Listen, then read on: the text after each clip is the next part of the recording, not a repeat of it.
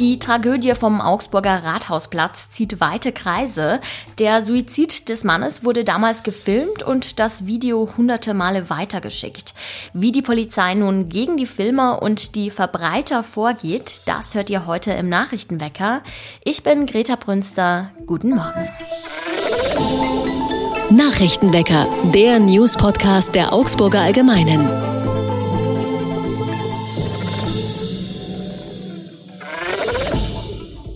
Die Faschingsgesellschaften von Untereuner Cup haben am Wochenende für närrisches Treiben im Augsburger Rathaus gesorgt.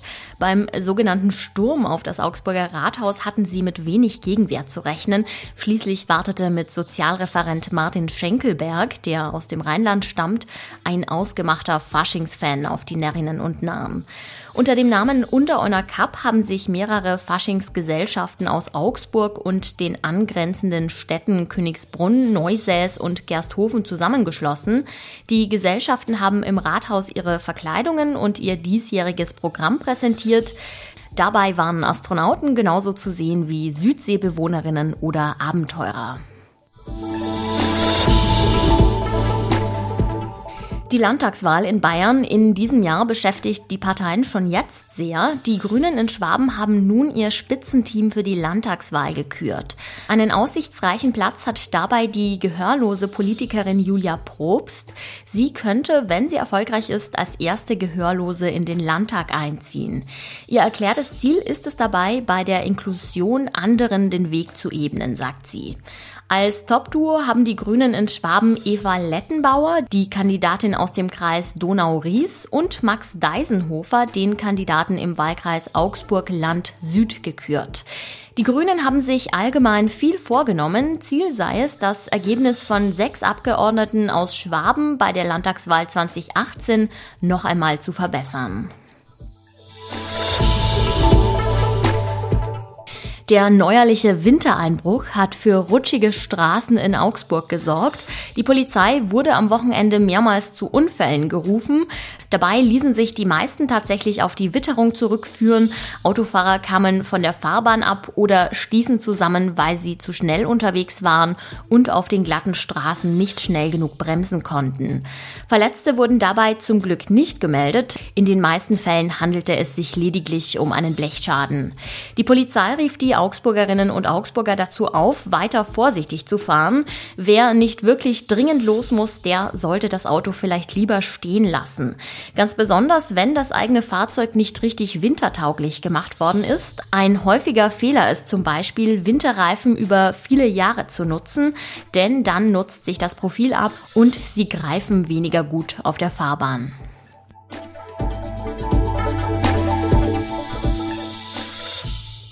Wo wir schon beim Schnee sind, schauen wir gleich mal aufs Wetter. Und das lässt sich ganz einfach zusammenfassen. Es bleibt den ganzen Tag über kalt und bedeckt. Die Temperaturen schwanken zwischen minus 4 und 0 Grad. Vereinzelt kann es zu Niederschlag kommen, also bei diesen Temperaturen vermutlich in der Form von Schnee. Manche Unglücke gehen einem lange nicht aus dem Kopf. In diesem Fall wird es vermutlich vielen Augsburgerinnen und Augsburgern so gehen.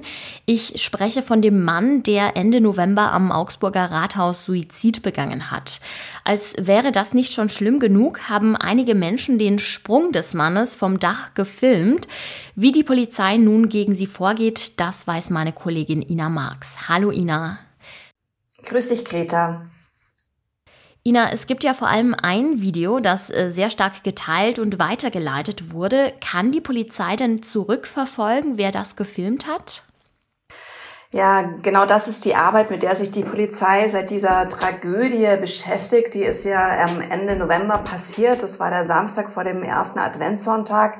Und seitdem laufen die Ermittlungen. Ähm, die Arbeit, wie man sich vorstellen kann, ist nicht ganz so einfach, denn heutzutage verbreiten sich äh, Videos, Bilder über Messenger-Dienste, über soziale Netzwerke natürlich ähm, rasant. Und da nachzuvollziehen, wer der Urheber war, ist natürlich nicht ganz einfach. Auf welche Weise ermittelt die Polizei denn, um rauszufinden, wer derjenige war, der da gefilmt hat? Die Polizei hat dazu Cybercrime-Spezialisten eingesetzt, äh, die natürlich jetzt äh, mühselig äh, die, die komplexen Verläufe der Verbreitung des Videos und auch andere Aufnahmen eben verfolgen müssen. Keine leichte Aufgabe, wie man sich vorstellen kann. Ähm, es gab auch oder es gibt immer noch auch Hinweise aus der Bevölkerung, die an die Polizei gehen, ähm, Hinweise auf Menschen, die gefilmt haben könnten oder die zumindest das Video und die Aufnahmen weiter verbreitet haben. Diesen Hinweisen gehen natürlich die Ermittler auch nach. Du hast ja schon erwähnt, es gab zahlreiche Hinweise aus der Bevölkerung. Das Video ist ja auch auf den Handys von vielen Schulkindern gelandet. Also Schulen und Eltern haben da teilweise auch Alarm geschlagen. Weißt du denn, wie viele Anzeigen es da gab? Da hat die Polizei jetzt keine Zahl genannt, aber es waren wohl schon etliche. Gerade, dass diese Videos auf den Pausenhöfen unter Schülern, unter Kindern geteilt wurden, hat damals natürlich für große, äh, für große Besorgnis ähm, gesorgt sozusagen. Ähm, die Polizei hat auch damals mit Schulleitungen gesprochen, wie man am besten mit den Kindern äh, umgeht und wie man am besten mit den Kindern eben diese Aufnahmen bespricht, damit die das auch ähm, richtig einordnen beziehungsweise auch verarbeiten können. Ähm, weil du jetzt auch gerade von den Hinweisen nochmal sprichst, es äh, hat sich wohl zwischenzeitlich, gab es wohl einen Verdacht auf eine Person, dass sie dieses eine Video, das am häufigsten geteilt wird, auch ähm, gedreht hatte. Dieser Verdacht hat sich dann aber wieder als nichtig erwiesen. Die Person hatte das auch nur in Anführungsstrichen weitergeleitet. Ich sage in Anführungsstrichen, weil auch das Teilen solcher Videos auch strafrechtliche Konsequenzen nach sich ziehen kann. Ja, du sagst es, das Video nur weitergeschickt haben ist ja auch schon eine sehr fragwürdige Aktion. Wie können Menschen denn belangt werden, die das Video weitergeschickt haben? Also es gibt da diesen äh, sogenannten Gaffer-Paragraphen. Das ist der Paragraph 201a im Strafgesetzbuch.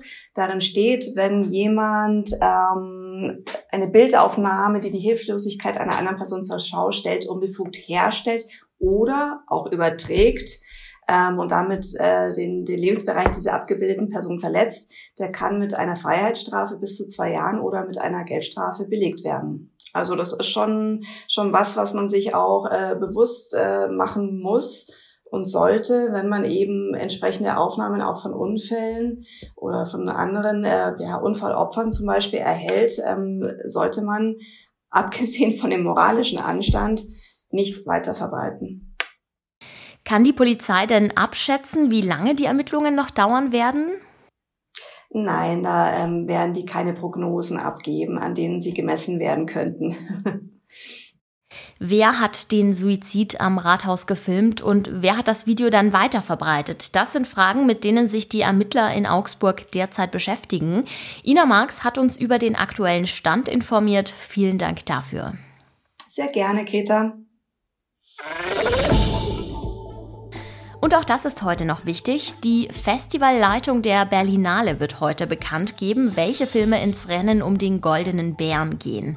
Die Berlinale zählt neben Cannes und Venedig zu den großen Filmfestivals der Welt. US-Schauspielerin Kristen Stewart wird in diesem Jahr die internationale Jury führen und der Regisseur und Oscar-Preisträger Steven Spielberg soll in Berlin für sein Lebenswerk ausgezeichnet werden.